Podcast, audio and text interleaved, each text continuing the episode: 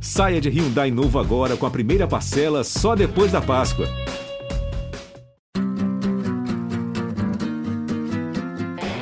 Olha Allen. Vamos nessa, grande a chance, abriu pela direita, é no gol, olha o gol, bateu, olha o gol, olha o gol, olha o gol, gol! Adriano é o nome dele! Pegou, largou, tá viva dentro da grande área, o Fernandão bate, gol! Faz o gol, garoto, faz o gol, faz o gol, faz o gol, faz o gol, é no gol, é no gol, é no gol, é do Inter! Torcedor Colorado, iniciando mais um podcast aqui em Gé. Globo, episódio 227. Estamos na pausa para a data FIFA. O Internacional volta a campo somente no dia 22 de junho contra o Coritiba no Couto Pereira pela 11ª rodada do Brasileirão. Até lá, um período de folga, apenas dois dias e como disse Mano Menezes, trabalho, trabalho, trabalho e muito trabalho. Colorado terá uma intertemporada pela frente. No domingo, vitória sobre o Vasco pelo placar de 2 a 1, com um cenário já visto em outros momentos. E falamos inúmeras vezes aqui no podcast, Tomás, Luca, o Inter que tem flashes de bom futebol, mas que geralmente sofre em alguns momentos do jogo. Temos a defesa de John e também um reforço desembarcando em Porto Alegre. Tudo isso a partir de agora, neste episódio, ao lado dele, repórter de Gé. Globo, Thomas Rames. Aquele abraço, o Trio Ternura está de volta, Tomás. Um abraço, Bruno. Um abraço, Luca. O Inter venceu, né? Acho que isso, no fim, é o que mais importa, né? Pareceu que ia golear, mas tomou o sufoco habitual, né? O John teve que salvar, uma defesa impressionante. Mas o que importa é isso, o Inter foi pra parada, uh, respirando, né? Porque bem ou mal são seis jogos de invencibilidade. E o Mano vai ter tempo para tentar dar um jeito no time, né? E o torcedor fica esperando julho para ver quando o Valência vai poder jogar. Luca Pumes, torcedor, influenciador, filho do seu Josué, um homem do rap e o homem do portão 7 do estádio Beira Rio. Seja bem-vindo mais uma vez, Luca, o Trio Ternura de volta. Trio Ternura de volta, coisa boa, estar ao lado dos amigos e ao lado, né, fisicamente. Feliz com a vitória do Inter, mas acho que acima de feliz, aliviado.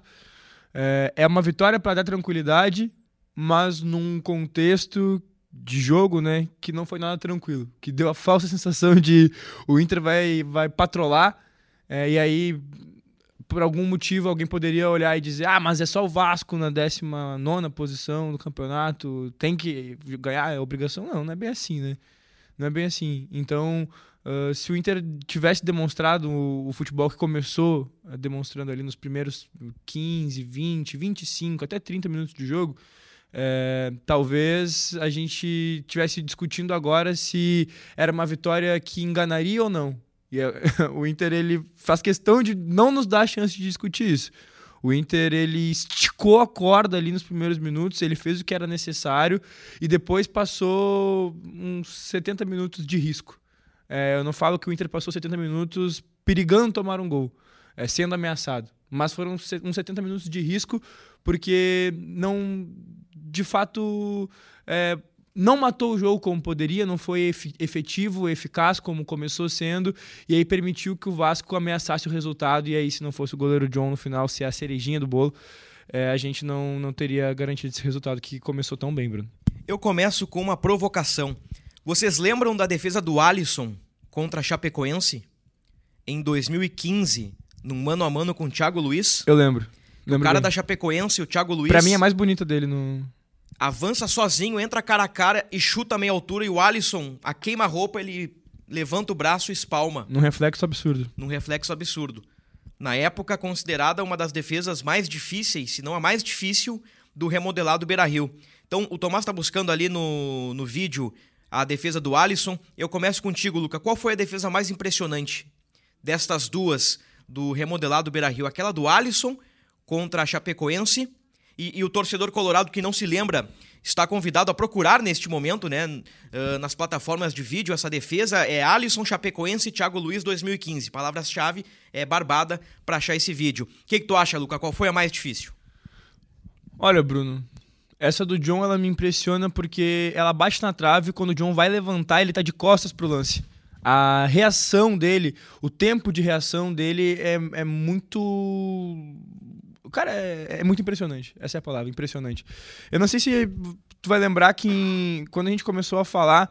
É, citar o John aqui, é, eu, eu tinha dito justamente que ele tinha um, uma boa uma boa explosão para um segundo lance, porque ele já tinha demonstrado essa explosão em, em bolas que ele estava pronto para chegar nesse segundo chute, mas que a defesa conseguiu cortar antes, mas ele chegou inteiro nos lances. E dessa vez a defesa não chega antes, mas ele chega inteiro e ele consegue fazer a defesa. É, é um pouco complicado a gente falar de uma partida que o Inter começou tocando 2 a 0 2 a 0 em 20 minutos de jogo e o goleiro acaba sendo eleito pela televisão, né, pela, pela Globo, como o craque do jogo. É, é, no mínimo curioso. E aí os, os fatos, né, os, os, fatos e os fatores, eles vão nos trazendo esses contextos do porquê que o John é, é o cara do, do jogo. Mas eu fico com a defesa do John. Por ele estar tá de costas no lance, ele conseguir voltar inteiro e ser uma defesa que, ao, com certeza é, definiu o placar, porque se o Inter tivesse tomado aquele gol, eu não sei se teria psicológico e nem físico, nem ímpeto. Eu acho que ímpeto é a palavra, que junto físico com psicológico, né, é, não teria ímpeto para fazer o terceiro gol. Hoje o time do Inter não tem essa força, né, de, de dar uma resposta imediata. Se leva o gol ali é 2 a 2 ou até um 2 a 3 pela circunstância do jogo. Foi uma defesa realmente espetacular. O, o, John, nas atuações do Inter em Gé. Globo, Tomás, ele foi o atleta com a nota mais alta? Foi, né? Depois, nota 8. Pode falar também no, no, no, microfone se quiser, Tomás. Não, é como tu tá dizendo, eu só. Eu não tenho e, e quais essa vaidade, pode continuar não, brilhando. Não mas, não, mas eu quero que vocês participem. Eu quero que vocês. Não é um monólogo, né, Luca Pumes? Isso aqui é um, um, uma espécie de debate Uh, horas com provocações venenosas, horas com assuntos mais leves. Mas enfim. John, quem mais? Notas boas do Inter? Wanderson. Wanderson. Rômulo. Rômulo. Teremos um capítulo à parte sobre Rômulo. Sim, por Aí favor. o, o Luiz. Luiz Adriano deu assistência. E o PH pelo começo do jogo. Uhum. Boas notas, uh, bons pontos, bons destaques. Tomás, Alisson de 2015 ou John de 2023? Uh, o Alisson é mais goleiro que o John, né? Vamos deixar claro, né? O Alisson é um cara fora da curva, né? Sim, sim. A mas, comparação aqui é a é, defesa. Mas defesa eu acho a do John porque. Ah, quando eu tava no estádio, quando eu olhei, foi ah, gol do Vasco, né? Tá empatado o jogo. Que na redação eu falei gol do Vasco. Mesma coisa. Não, foi gol do Vasco. Eu olhei assim e o John tinha defendido. Então, o que ele fez ali foi impressionante. para mim, a defesa do John é fantástica. E nessa comparação, ela leva melhor. É que, é que o Alisson ele tem tempo de se preparar pro lance, né? O John é aquela loucura do levantei, virei é. e, e, pulei. O, o, John é quase um improviso, né? É, um improviso. O Alisson viu o cara correndo 50 metros e ele ficou ali, né? O que, que eu faço? O que eu faço? Saio, não saio, saio, não saio, pum, defendeu. O John foi meio que na hora, assim.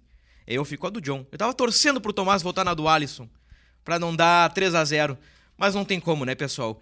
Essa defesa aí, nós colocamos no ar a matéria com a defesa do John. Isso aí entrou em, em, em, todos os sites, entrou em todos os noticiários, em todos os telejornais, que foi uma defesa muito exaltada. Realmente foi uma defesa inacreditável. E o John, num curto espaço de tempo, com duas defesas assim fora da curva. A de letra contra o Metropolitanos e essa contra o, o Vasco da Gama. É, é, é, aquela frase que dissemos, Luca, naquele podcast, logo após o jogo contra o Metropolitanos. Abemos goleiro.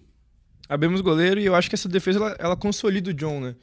Nessa disputa que o, com o Kehler, que na minha concepção ele já deveria ter chances, já deveria ter tido chances anteriormente, né? É, e que era uma discussão que eu acho que poucos ainda colocavam o Kehler num num pedestal ou dizendo não, não é hora de mexer.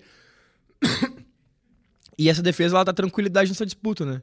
Ela é como fosse o já tô três pontos na frente e ainda abro uma margem, sabe? É, acho que o John teria que falhar de uma maneira absurda e, recorrente para que se voltasse a haver uma discussão, porque essa é a que consolida ele, que faz ele ser o, jogador que nos dá três pontos. Como a gente já falou que muitas vezes o Soares deu três pontos pro Grêmio. Eu acho que dá pra dizer que o John nos deu três pontos. O goleiro que ele faz uma defesa de exceção como aquela ali, e que há poucos dias ele realmente fez uma defesa que não foi tão brilhante quanto essa, mas ainda assim num grau é, de dificuldade muito elevado e que só não é tão importante quanto importante ela é tanto quanto, né? Mas que ela não é tão grandiosa quanto, porque essa foi um absurdo de defesa, daí a gente pode dizer com certeza que abrimos goleiro. Eu quero voltar daqui a pouco no assunto Inter e Vasco, Campeonato Brasileiro, o capítulo sobre Rômulo. Mas, Tomás, quero colocar um outro assunto importante na roda, que é a Enervalência, né? O que, que tu acha que o Enervalência pode trazer de diferente para o time do Inter? Lembrando que ele só pode ficar à disposição a partir de 3 de julho, quando reabre a janela. Uh, vai passar por todos os exames, uh, parte física, vai ser avaliado, bid, enfim, o Enervalência é lá para 9 de julho. Fluminense, é uma projeção de estreia. Mas o que, que esse cara pode agregar, Tomás, dentro e fora de campo? Bruno, Valência chega na melhor fase da carreira dele, isso é indiscutível. Uh, se for pegar a última temporada dele pelo Fenerbahçe, ele tinha feito 13 gols. E a anterior, que foi a primeira também. Nessa ele fez 33, ou seja, ele fez, somando as duas, ele ainda sobrou mais 7 gols nesse ano. Mais um pouquinho triplicava. Exatamente. Aí dá pra ver o tamanho da fase que ele está chegando. Uh, é lógico que eu já tive essa conversa com o Lucas várias vezes, tanto fora quanto dentro, né? A contratação, ela pode, se trouxer o Messi, o Messi pode errar, não tem como ter certeza. Mas o indica, tu tem, sempre tem que olhar o retrato, e o retrato dá um bom indicativo, né? O cartel atual do Valência é muito bom, e o Inter precisava de um centroavante, por mais que tem que dizer que o Luiz Adriano tenha melhorado nos últimos jogos, né? Tenha sido importante. No domingo, ele tenta o gol, o goleiro, o Léo Jardim pega, mas o Luiz Adriano tenta de novo e encontra o Wanderson para fazer. Mas o Valência, pelo que tem mostrado, se ele conseguir manter o padrão, a tendência é que o Inter encontre finalmente o centroavante. Mas é claro, não adianta só ter o Valência lá se a bola não chegar, né? Senão ele vai morrer de fome. Tipo, o Inter vai ter tempo, o Mano vai ter que arranjar um jeito de fazer o Alan Patrick conseguir levar a bola até ele e os outros atacantes também. Alguém, o, o Valência precisa ser municiado para ele brilhar no Inter. Tu acha que o Inter vai ter o chamado salto de qualidade com o Valência? O Inter vai ser um time diferente, tendo a, a figura imponente de Ener Valência com a camisa 13 no ataque? Olha, Bruno, é, é, é o que eu disse, né? A gente sempre olha pro, pro retrato. Pelo retrato, sim, sem dúvida. O Inter salta de, salta de patamar, né? E começa a olhar um pouco mais para cima com o Valência em campo. É, isso aí num jogo de Libertadores. O Inter precisa ganhar do Din, né? No dia 28. Porque assim, tá muito legal. Sem o Valência. Sem o Valência. O jogo é no dia 28. Então, assim, tá muito legal essa história do Enervalência. O Inter tá reagindo no brasileiro, não perde a três rodadas. Já é décimo, daqui a pouco ganha uma, ganha duas, já belisca G4, G6 e o Inter volta pro campeonato. O, o, Botafogo tá criando uma gordura importante, né? O Botafogo é o time que. O Botafogo e o Palmeiras, né? Porque o Palmeiras também tá, tá pertinho do Botafogo. Joga muito esse time do Palmeiras, irritantemente muito. Mas o Inter ali tem tempo para dar uma encorpadinha no Campeonato Brasileiro. Agora, na Libertadores, se o Inter inventa de não ganhar do Din, o Inter tá fora. Porque o Nacional provavelmente, aqui, ó, 99% de certeza vai ganhar do Metropolitanos. Exatamente. Aí o Din já está na frente do Inter, né? O Nacional ultrapassaria o Inter e o Inter iria para a Sul-Americana. Então, assim, ó. O Inter está contratando um jogador de hierarquia, Luca Pumes. Só que nas oitavas da Libertadores, numa lá bomboneira, é uma outra cara de time. Tu tem o Alan Patrick, tu tem um Ener Valencia, um cara mundialista, um cara de Copa do Mundo, com cinco gols em Copa, vindo de uma temporada seis. incrível, seis. seis gols. Melhor ainda, seis gols, cinco é maior que seis, uh, seis é maior que cinco, né? Melhor ainda. Tá motivado, tá feliz. Qual a tua expectativa com Ener Valência? que momento maravilhoso. É, não, também se é, é, outra cara, é outro time, é outra é outro entusiasmo numa La Bomboneira, vamos supor, né, numas oitavas. Mas aí inventa de passar. Aí o, torcedor enlouquece. Só que antes de chegar lá, Bruno, a gente tem que evitar outro dos grandes roteiros cruéis.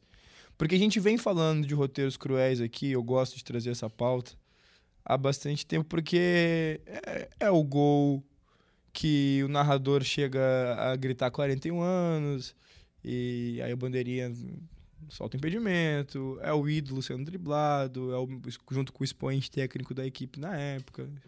Estou citando o Brasileirão e Copa do Brasil recentes perdas que tivemos. É um, é um pênalti batido com dois toques que acaba entrando, porque o cara vai dar dois toques no pênalti, pô, ele, talvez ele jogue a bola lá na lua. Aí. Acho que a saída do América, do Depena, esgotou. Não há mais cenários para então eu te trago. pro Inter cair. Não, então eu te trago. É, somos o único brasileiro invicto, podemos ter 10 pontos, que é a pontuação de time que passa, e podemos cair invicto da Libertadores. Ah, tem mais essa.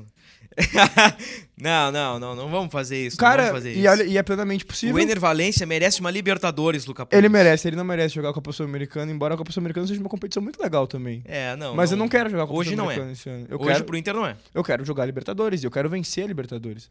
Só que pra isso a gente tem que fazer o, o- o o primeiro passo, vencer o Din. Porque empata com o Din, faz 10 pontos, olha ali, última partida contra o, o Din, que ano passado a gente pegou, a gente tocou o Din, esse ano a gente pegou eh, lá na, lá na Colômbia. ah, o Inter dependeu muito do Luca, né, para não sair com um resultado extremamente frustrante, mas ainda assim não foi o melhor dos resultados. E, e aí agora a gente pode empatar esse jogo e cair, cara. É. Cair invicto. Ah, não, mas é o único, o último brasileiro invicto. Não, não sei o que, é o único que não perdeu e pode cair com 10 pontos. Futebol é cruel, Luca É Pumes. cruel e aí é- é- esse roteiro futebol- cruel que se avizinha. Só que o futebol já foi muito cruel com o Inter. Não, não, não há tanta crueldade pra um clube só. É, eu espero. É o que eu espero. Talvez Eu- o futebol achava- seja cruel com o Din, que fez uma boa fase de grupos, chegou na liderança na última rodada e vai ser terceiro. Porque tudo indica que o Inter vai ganhar no Beira-Rio e o Nacional vai ganhar do Metropolitanos. Quem vai perder a vaga é o Din. É, eu espero. Eu espero que seja isso. Porque daí com o Ener Fazer uma Valencia- força pra torcer pro Metropolitanos também, mas o Metropolitanos não ajuda. Não ajuda, não ajuda. Nem sei se o Metropolitanos não vai mandar um time reserva, um time C lá pro Uruguai, né? Daqui a pouco pode acontecer. Mas assim, não que o Inter eh, se transforme num time imbatível ou num, num super favorito. Não é isso, mas nós já vimos que competições de mata-mata, elas têm surpresas. Daqui a pouco o Mano encaixa um time, o Mano é bom no mata-mata, né? O Mano historicamente se destaca nesse tipo de competição. Com um jogador como o Ener Valência, daqui a pouco o Inter passa nas oitavas, ganhando em casa, perdendo fora, ou nos pênaltis, vai que a maré mude, ganha nas quartas, incorpora o bom futebol, daqui a pouco tá entre os quatro. E por sorte, numa final, pode acontecer. Não é o famoso iludiu. Eu tô trazendo cenários que, que realmente pode acontecer. Pode acontecer com a chegada do Ener Valência e desse período de treinos. Essa é a expectativa do torcedor. Tomás, uma impressão que eu tenho quando eu vou ao Beira Rio hoje, naquele ambiente de imprensa, sabe? Aquela. Ah, como é que. Como é que tá a expectativa pro jogo? Eu, eu, não, eu não sinto aquela confiança no time do Inter. Qualquer um de nós aqui, Beira Rio, novembro de 2022, naquela sequência boa. Inter e qualquer time no Beira Rio tinha aquela segurança. Não, time do Inter tem boas chances de ganhar aqui. O time do Inter é um time seguro. Em 2023, o Inter ainda não alcançou isso. A gente sempre chega com um pezinho atrás com o time do Inter. Olha, é, pode ser que ganhe, mas também, né? Daqui a pouco pode acontecer algo. Então, o o Inter nunca foi confiável em 2023. Então, o Mano tem esse período para melhorar as coisas e, quem sabe, dar uma outra cara pro time a partir do segundo semestre. Lembra que eu dizia, Bruno, numa das nossas discussões ano passado, que quando o Inter jogava em casa, ele fazia muitas goleadas, né? Tanto que uma das discussões era, ah, o Inter pode tirar a diferença do Palmeiras. E aí tu uma vez tu citou, ah, mas ah, mesmo que o Inter busque, tem a diferença do saldo. E eu citei, é, mas quando o Inter joga em casa, ele fez alguns 3 a 0 já, né? Ou seja, dá pra cortar essa distância. Acabou não dando, né? O Inter inclusive perdeu o Palmeiras, mas antes, né? Depois ele ganha na última rodada. Mas o Inter mostrou que tinha força. O Inter era um time confiável. Hoje ele não é, é bem isso que você citou. Só que para dar uma, um alento pro Luca aí, ah, o Inter, né, você citou, né, que tá invicto ainda e nove pontos, e o Luca tá com medo de ser eliminado invicto, ah, mas o Inter pode terminar a fase de grupos com a mesma pontuação de 2010, com 12 pontos, com 3 vitórias e 3 empates. E para ajudar mais o Luca, em 2010 o Inter enfrentou o Emelec, que era treinado por Jorge Sampaoli. Sabe quem tinha no time do Jorge Sampaoli? Conta pra mim. Ener Valência. 2010, né? 2010, o Inter ganha no Beira-Rio 2x1 na estreia e empata no Equador 1x1, alguma coisa assim, 0x0, 1x1, então é 2015 com a Aguirre. Gol do Vitinho. É, o Inter enfrentou o Ener Valência. Ener Valência já esteve no Beira-Rio e Ener Valência já esteve no Rio Grande do Sul com a seleção equatoriana em Viamão, no Vila Ventura. Então É um a ligação de Ener Valência com o Rio Grande do Sul ela já é antiga. Com certeza, aí até pro torcedor que tá com o ego machucado, o coração fica ferido, né, com essas coisas todas que acontecem. Eu acho que é importante dizer, pô, pensa no cara que tá, tá chegando aí. Às vezes o cara. É, não que ele seja superestimado, claro que não. É, tô muito feliz com a, com a vinda dele pro Inter. A questão é, às vezes, o torcedor fica, bah, Valência, não desiste da gente, bah, como é que deve estar tá o Valência pensando, como é que no, no, no, Inter que ele vai encontrar. Cara, esse cara já, já pisou no Beira Rio, já sentiu o que, que é a torcida do Inter e viu o Inter acabar sendo campeão numa competição que ele jogou. Ele sabe o time que ele está vindo. Ele sabe a grandeza que ele vai enfrentar. E ele sabe o tamanho do desafio que ele tem. Então, é, o futebol sul-americano, para o jogador é, dos mercados é, da, da, daqui da, da América do Sul, fora o Brasil, quando ele tem a chance de vir para competir, vai acender alguma coisa nele. A gente espera que tecnicamente, dentro de, das quatro linhas, ele consiga manter esse bom momento, porque. Ah, e, e, é, e, é, excelente, porque acaba a temporada lá, a temporada lá, hum, acho que o nosso, nosso ouvinte, nosso ouvinte é, sabem, mas caso não, não esteja muito familiarizado, a temporada lá na Europa ela acaba no meio do ano. Então, ele está esticando uma temporada, né? É como se ele fosse jogar, sei lá, uma temporada e meia.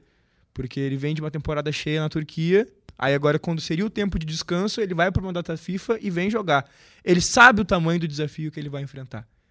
E ele sabe que o Internacional é um time que, se ele botar a bola embaixo do braço o time entender que jogando para ele funcionando como um reloginho, ele vai colocar a bola na caixinha, ele se credencia um, a, a, ser um dos ídolos da nossa história. Ainda mais num momento tão delicado, eu acho, né? Que, que é essa seca de títulos. Então ele vem motivado. Torcedor, lembra da grandeza do time que tu torce. Nenhum jogador poderia, vir, poderia ser o Messi chegando aqui hoje. Poderia ser qualquer jogador do mundo. A gente não pode pensar no jogador acima do clube. Acho que a gente já cometeu esse erro com jogadores que estavam aqui, que assumiram a responsabilidade em momentos que talvez eles nem pudessem assumir essa responsabilidade. E aí eu vou trazer o exemplo do Denilson, que é, acabou se tornando um vilão por grande parte, da, grande parte da torcida, mas ele só se tornou um vilão porque em algum momento a própria torcida e o clube precisou que ele se alçasse ao status de craque e de referência técnica de um time que ele só fez isso porque não tinha um, alguém que fosse maior. Porque em todos os outros lugares que ele passou, ele foi um operário. Ele foi uma peça na engrenagem. Mas sempre uma boa peça na engrenagem. Então, pensar em jogador acima do clube não deve acontecer nem em momentos assim, que a gente está trazendo um cara uh, extra classe, um cara que estava tá, jogando em alto nível na Europa. A gente tem que botar a cabeça no lugar e entender que ninguém nunca estará acima do clube. Mas óbvio, se entusiasmar um pouquinho é necessário, buscar ele no aeroporto, fazer a festa, curtir, levar levar o filho, a filha para assistir o jogo no Beira-Rio, bata tá desacreditado em casa, pô, Valência é uma pílula. Vamos botar, vamos lá, vamos assistir o cara no estádio. Talvez seja um bom momento. E aí vai fazer bem em geral pro clube, Bruno. Acho que não só dentro de campo pro time, não só pro elenco, para fortificar o elenco, mas também pro clube como um todo, pra instituição Esporte Clube Internacional. O Tomás tem uma teoria que é verdadeira, que uma contratação que chega, por melhor que ela seja, não tem nenhuma garantia de que dará certo, né? Ele citou aqui antes, né? Ele, ele citou essa frase e eu tenho aqui um exemplo de memória, o Escoco, melhor jogador da Libertadores, não jogou nada no Beira-Rio. Fernandão em 2004, ter contratou um centroavante revelado no Goiás que veio da França, pouco conhecido e olha o que virou o Fernandão na história do Inter, né? Então, não sei se o Valência vai dar certo, mas pelo que ele tem apresentado, por toda a expectativa, por todo o cenário, é um jogador que, que tem as características que o Mano gosta, um cara que sai da área, prepara a jogada, já fez gol em Copa do Mundo, então para ele chegar aqui deve ser mais tranquilo, ele já tem essa casca, né, essa experiência. Então, eu acho que se trata de uma grande contratação. Acho que tem tudo para dar certo. Acho que o Inter sal, dá um salto de qualidade e é um jogador que tem que ser abraçado pelo torcedor.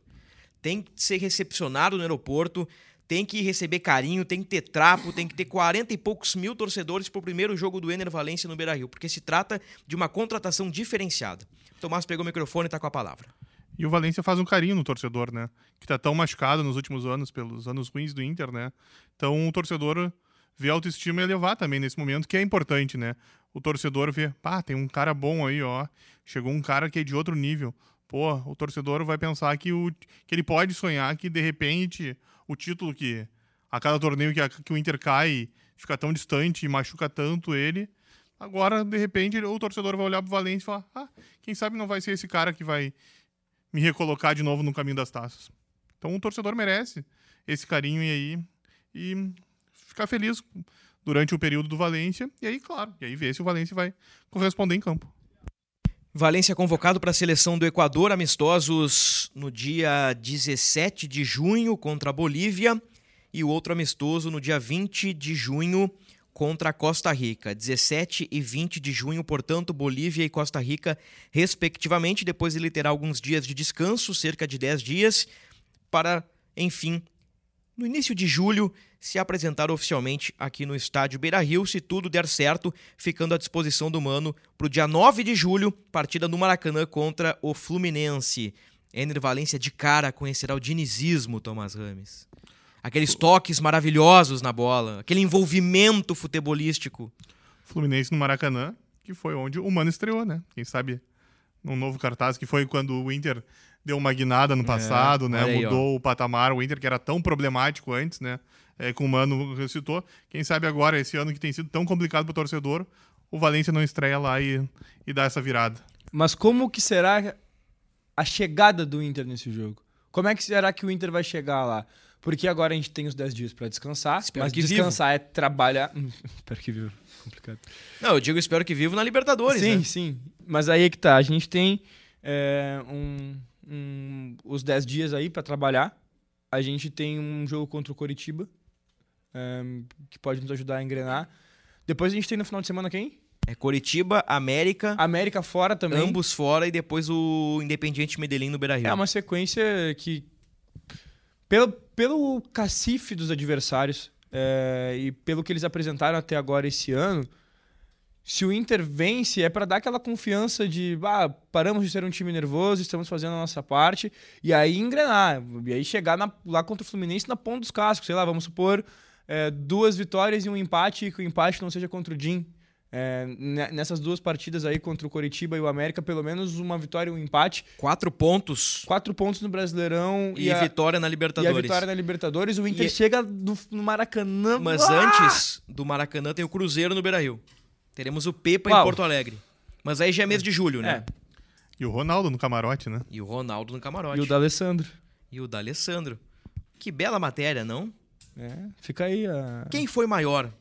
D'Alessandro ou Ronaldo, Luca Pumes? Pro Internacional? Não tem dúvidas. Agora, agora pro, pro, pro, futebol mundial a gente vai ter, que, vai ter que abrir essa... Acho que tu tem menos dúvida ainda, né? Pro futebol mundial. Né? Cara, o D'Alessandro foi meu jogador preferido. Assim, uh. eu digo foi porque não, não, não tá mais em atividade, mas ele foi meu jogador preferido. Não é o maior da história do Inter, não é a maior referência técnica, nem, enfim, mas ele é o jogador que eu mais gostei de ver jogar. O Alessandro jogou muito a bola, especialmente aqui no futebol brasileiro. Mas o Ronaldo tá umas três ou quatro ou cinco prateleiras acima do é, D'Alessandro. com certeza.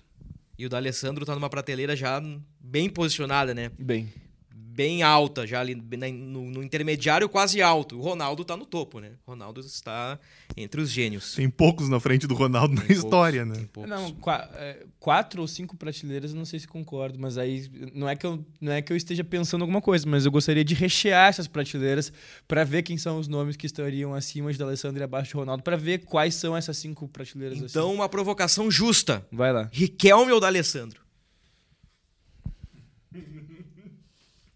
Essa é justa, né? Rua Romã, Rua Romã. Juan Romã. E aí, Tomás?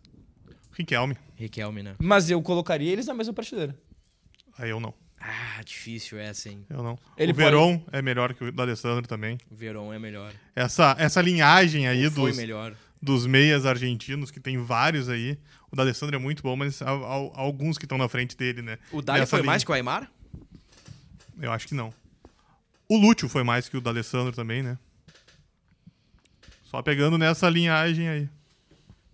Difícil, né, cara? É, doloroso. A Argentina ah. produziu excelentes meio-campistas nessa geração aí. É. O Alex Cabeção também tem, né?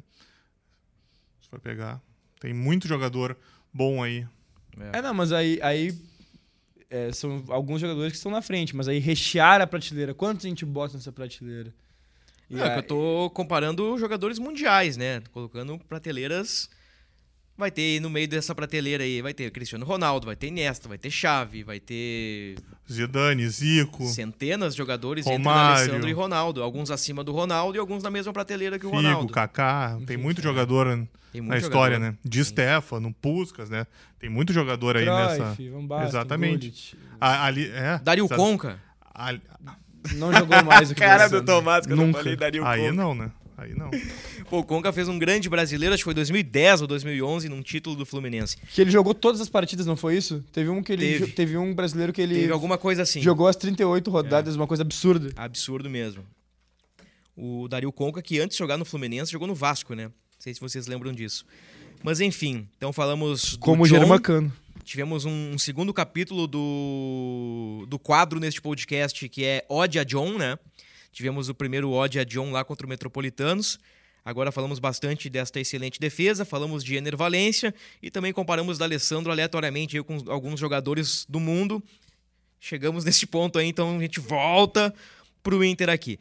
2 a 1 sobre o Vasco, gols de Rômulo e Wanderson, teve defesa do John, teve vitória e teve sufoco. O Inter é décimo colocado com 14 pontos. Quatro vitórias, dois empates e quatro derrotas é a campanha no Brasileirão, com um aproveitamento de 46%. O Inter marcou 10 gols, sofreu 13 e, portanto, tem menos 3 de saldo. Esta é a campanha do Inter ainda num processo de recuperação depois daquelas derrotas consecutivas ali no início do mês de junho. Eu acho que a evolução do Inter, Tomás, ela tem aparecido, né? Talvez não seja a evolução, mas a evolução. O primeiro A com, com sem H e o, e o segundo com H. Um belo jogo de palavras, não? É, vai lá, vai lá. Vai Num lá. texto ficaria melhor, provavelmente. Não, com certeza. Mas é isso aí. Exatamente, Bruno. Ah, tá longe do que o torcedor espera, né? O Inter ainda apresenta muitos problemas, né? Principalmente na defesa. Ainda tá fácil de fazer gol no Inter, né? Apesar de o John agora tá dando mais trabalho para os adversários, né? Mas ainda é fácil entrar na área do Inter, é fácil fazer gol no Inter, né? O Inter tem dificuldades ainda para resolver. O Mano, acho que esses 10 dias ele vai ter muito para corrigir esses problemas ali atrás. Mas, né, o Inter tá melhorando. O Inter tá vencendo, né? Isso dá moral. Acho que o ataque voltou a funcionar, né? Que o ataque ficou inoperante durante aquela sequência dos quatro jogos de 2 a 0 que, que parecia que nunca mais ia terminar aqueles 2 a 0 2 a 0 2 a 0 O ataque voltou a fazer gol, né? Ah, no último jogo, nós começamos citando, né? Que o Alan Patrick, o Wanderson, o Pedro Henrique e o Luiz Adriano conseguiram participar dos lances. Então, acho que aí tá a melhora do Inter. Mas, óbvio, tem ainda um percurso grande para percorrer. Tomás, é, me assustou um pouco a declaração do Mano falando que teve que interromper um treino. Porque o treino. eh, Os jogadores aparentemente não estavam bem condicionados para terminar o treino de uma maneira que não fosse comprometer no dia seguinte, era a partida. É, eu, eu não tô te fazendo uma pergunta, só tô desabafando contigo. Mas só, só que me assustou porque eu nunca vi uma, uma, uma coisa assim. E aí tu, tu me traz essa questão da melhora. Luiz Adriano marcando muito mais intensamente, marcando na primeira linha. Assim, ó, muito feliz de ver essa outra postura do Luiz Adriano e daí uma postura tática, física. Não sei o que, que como que ele trabalhou, se foi mental, se correu muito mais do que os outros, porque ele estava bem abaixo, roubou bola e tudo mais. Mas em contrapartida do que a gente viu de uma melhora de um cara, a gente ouviu o treinador falando que no treino ele precisou intervir. E aí me assustou um pouco. O Inter vai melhorar, de acordo com o Mano, os aspectos físicos na, inter, na intertemporada, os aspectos táticos. Mano disse que o time carece de leitura de jogo. Então ele cita um exemplo que o Vasco, depois do 2 a 0 ou do 0 a 2 puxa um volante, sobe os alas, o meia circula e, e o time dentro de campo não teve a leitura de corrigir a marcação e de, e de se encontrar. Então, na opinião do Mano, tá faltando um pouquinho de leitura pro time, que passa por confiança, né? E confiança vem com resultados positivos. Bruno, E o Inter vem numa Desculpa. sequência de, de seis jogos, É, sem perder. o Inter vem- vai no 4-3-3, o Vasco vem no 3-5-2. Aí a a naturalidade de pensar. Se a gente tem pontas rápidos, eles têm uma zaga que não é das melhores, eh, tem as suas fragilidades. Vamos tentar atacar pelos lados, vamos tentar fazer um salseiro ali, pressionar, marcar em cima e não deixar esse meio criar. E aí o- o Inter consegue fazer isso no começo do jogo. Mas justamente depois, é, eu, eu não tenho essa leitura que tu, que tu traz do Mano, porque eu não, consegui entender, eu não consegui ter essa leitura tática, não, não consegui enxergar o que, que o Vasco fez. Mas é super interessante pensar que no momento em que a gente é, faz os caras provarem do nosso veneno, a gente tem que ter o antídoto para quando os caras decidirem atacar. Porque não pode os caras ter cinco no meio de campo e não conseguir jogar bola pelo meio, né? E aí o Inter não tem um meio povoado e acontece esse tipo de coisa. O Inter é, perdeu o, o total domínio do meio, que aliás não tinha. É, era, mais, era mais uma questão de abrir o jogo rápido e fazer é, a, a, bola chegar pelas pontas ou marcar em cima para tentar roubar. E o Vasco tomou conta do jogo. O Vasco tomou conta do jogo. O Vasco controlou o meio, né? E o Inter tinha três jogadores no meio só. O Rômulo, o Campanharo e o Alan Patrick. Tinha os dois caras abertos. E o Vasco rechou o setor e o time não conseguiu se achar ali. Foi mais ou menos isso que o Mano disse. Aí o Inter perdeu o controle do jogo e o Vasco começou a ficar com a bola, a trocar passes. E nós sabemos que quando os times forçam uh, jogadas contra o Inter, geralmente em algum momento eles vão encontrar espaços, né? E o Vasco encontrou e poderia ter até empatado, né? Pelo menos o Vasco criou para empatar. Quer falar algo, Tomás, sobre isso? Não, só complementar, né? Porque, como nós citamos aqui, o setor defensivo do Inter apresenta problemas, né? O René teve dificuldade, né? O Campanharo teve dificuldade ali para o gol, inclusive o Raião, esse garoto do Vasco que mostrou credenciais, né? Ele, ele ludibria, né? O Campanharo e quem que tá no lance? Agora eu não. Tem mais um com ele ali que ele faz o corta-luz e a bola vai para Alex Teixeira. Agora pode, não lembro. Pode ser o Vitão ou o Bustos, porque o eu Nico acho Hernandes, que é o Bustos. O Nico deu o bote na É, bandeira de escanteio. Isso, exatamente. E mais uma vez a bola aérea, né? Dessa vez não entrou, mas ah, tem uma bola no travessão que a defesa do Inter fica olhando e Essa bola é inacreditável. é. E é isso, a bola aquela bolinha leve, sabe? Aquela bolinha. Como é que é o nome do saque no vôlei, Luca Pumes? O, o, é o saque voador, que a bola vai mais leve? Eu acho, balanceado. Balanceado, é? Foi uma bola balanceada, ele foi um, chuveirinho, uma bola devagar, o cara pulou livre e cabeceou no travessão. O Mano também disse depois do jogo que precisa corrigir bola parada. E não importa a dupla de zaga que o Mano monte, né? Ah, entra muito fácil, principalmente por cima, né? É. Então é isso. O Inter vai para essa pausa aí, dois dias de folga, representa na quarta-feira e vai trabalhar parte física, parte tática e bola parada, né? O Mano citou estes três pontos, mas com certeza o Inter também vai dar atenção a, a outras situações. Por exemplo, Maurício já deve treinar com bola a partir de quarta-feira, de acordo com o Mano Menezes, e quem sabe depois da data FIFA teremos o retorno de Rufi Rufi. Olha que legal, Gabriel Rufi Rufi, depois de bastante tempo, voltando a ficar à disposição do técnico Mano Menezes. A ver como será a recuperação do volante. O Depena, departamento médico para ele, des- desconforto na coxa, né? Melhor, lesão na coxa. O Moledo não estava 100%, mas não deve ser problema, assim como o Gabriel Mercado, que foi poupado, e o Vitão e o Arangue sentiram desconforto. Então, Vitão e Arangue serão reavaliados, Gabriel também, Gabriel já num cenário mais otimista, e o Maurício, a princípio, ficando à disposição do técnico Mano Menezes. Para fechar o podcast, Luca Pumes, o teu nível de surpresa com o volante Rômulo. Desde a partida contra o Santos, eu tava muito ansioso para ver ele e o Campanharo jogando juntos, porque eu gostei da solidez defensiva que ele deu pro Inter, ele erra pouco e ele tem bastante inteligência nos passes, tanto laterais quanto verticais, para encontrar os companheiros é, que estão melhor posicionados de alguma maneira. E me agradou bastante. Pensei que ele e o Campanharo juntos fossem dar uma, uma solidez maior ainda, porque talvez pudessem se alternar entre a primeira e a segunda função é, de meio e acabou que o Campanharo voltou, mas não voltou muito bem, como o Tomás excelentemente é, citou. É, o Campanharo teve bastante dificuldade, assim como o René no setor defensivo do Inter. É, normalmente o Inter vaza pelo lado direito, ah, o Vasco ele ataca pelo seu lado direito, ou seja, lado esquerdo de ataque do Inter, e aí se provou que talvez bem apertadinho o Inter consiga dar uma entregada pela esquerda também. É, o René é um pouco mais sólido que o Bustos defensivamente, um pouco não, bem mais sólido que o Bustos, mas a gente também tem que citar como é envolvente o Puma Rodrigues, né? Um bom, um bom lateral que chega legal e ainda mais com essa liberdade de ser um ala, né? Com três, três zagueiros, ele ataca com bastante liberdade. Talvez eh, seja um jogador aí a se enxergar eh, num, num mercado até eh, europeu daqui a pouco. Não digo nos maiores clubes, mas talvez ali numa, numa- uma liga francesa, uma liga holandesa, um- talvez um clube médio da Espanha. Um jogador que tem, tem credenciais para isso. Mas que o Inter não podia deixar fazer a festa também, né? O cara fez a festa por ali pela, pela esquerda. Voltando pro Romulo, é, essa dupla com o Campanharo era uma dupla que me gerava bastante expectativa, é, acabou porque acabou não, não se concretizando a minha expectativa, não por causa do Rômulo. O Campanharo ele vinha bem, aí ele saiu do time, ele teve problemas. Né? É, qual foi a lesão do Campanharo? Não sei se tu. O Campanharo teve tornozelo recentemente.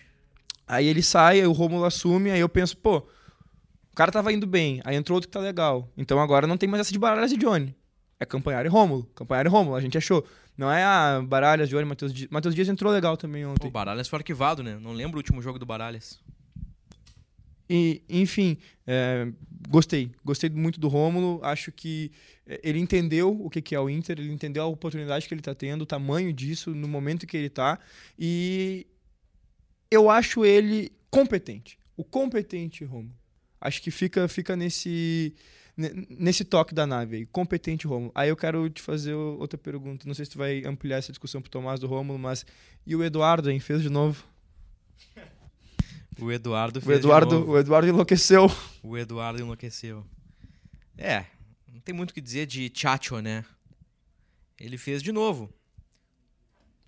Aquele que não conhece sua história está condenado a repeti-la? Ó, descubra.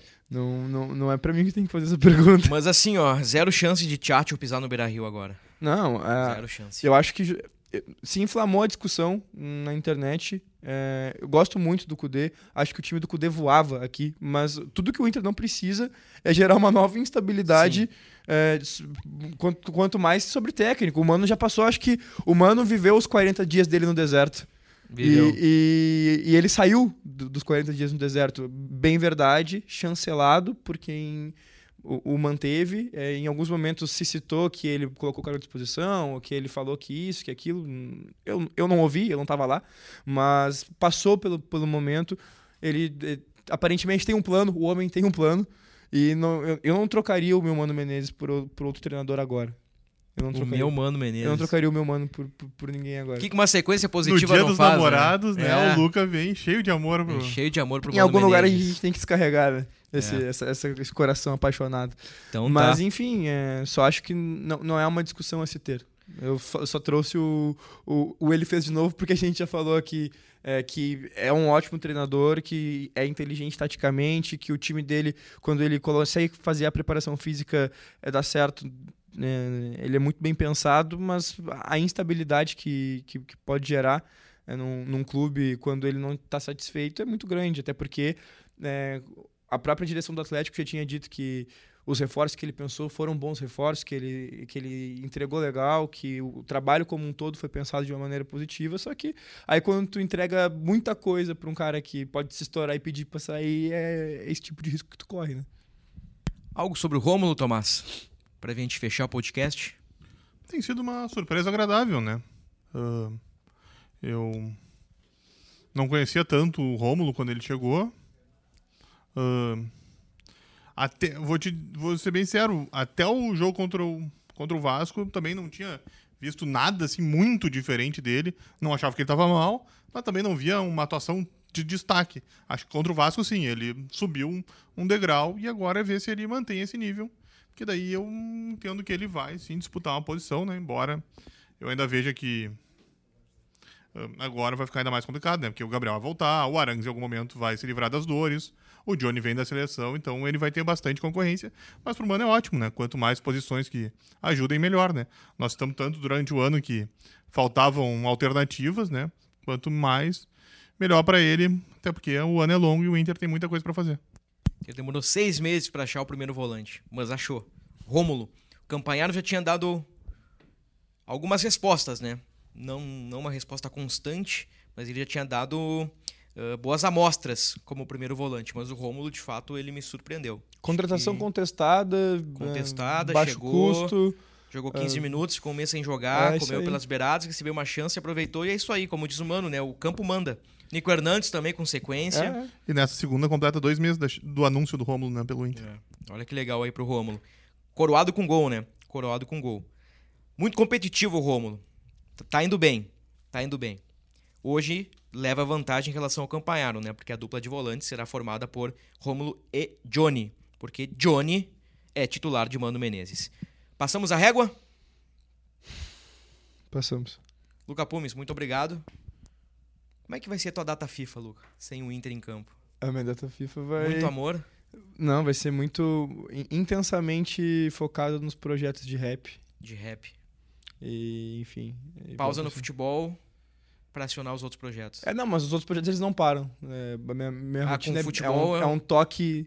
Eu vou ter, eu vou ter um, um, um pouco mais de, de liberdade e de calma pra entregar meus projetos. Mas É, aí tá mas vindo o rap sendo bem Podcasts forte. continuam. Esse podcast ah, vai ser maravilhoso. Vai ser ótimo. Tomás Gomes, um abraço pra ti. Um abraço, Bruno. Um abraço, Luca. Acho que teríamos Ener trabalhos, né, para descobrir as valências dos produtos que faremos, né? Que Ai, homem! Ai, ai, ai, ai. Que homem maravilhoso é Tomás Rames. Vai tirar férias na data FIFA, Tomás? Ouvi falar, é verdade isso? Vai sair de férias de novo? Não? Olha, não tá. Não? sabe? Ah, não. Até fiquei com medo agora. né? Disso. Opa, não me dá uma. Fiquei com medo sobre esse tema. Tomás Ramos pode não tirar férias, mas que já garantiu um churrasco.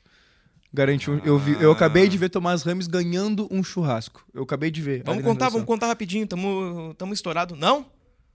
Não? Depois? Tá bem. Mas o Tomás vai pagar um churrasco pra um O colega aí. apressado come cru. Tomás vai pagar um churrasco pra um colega aí. É, eu vi ele venceu. um Então churrasco. tá. Ponto final no podcast do Inter 227. Voltamos nos próximos dias. Até lá!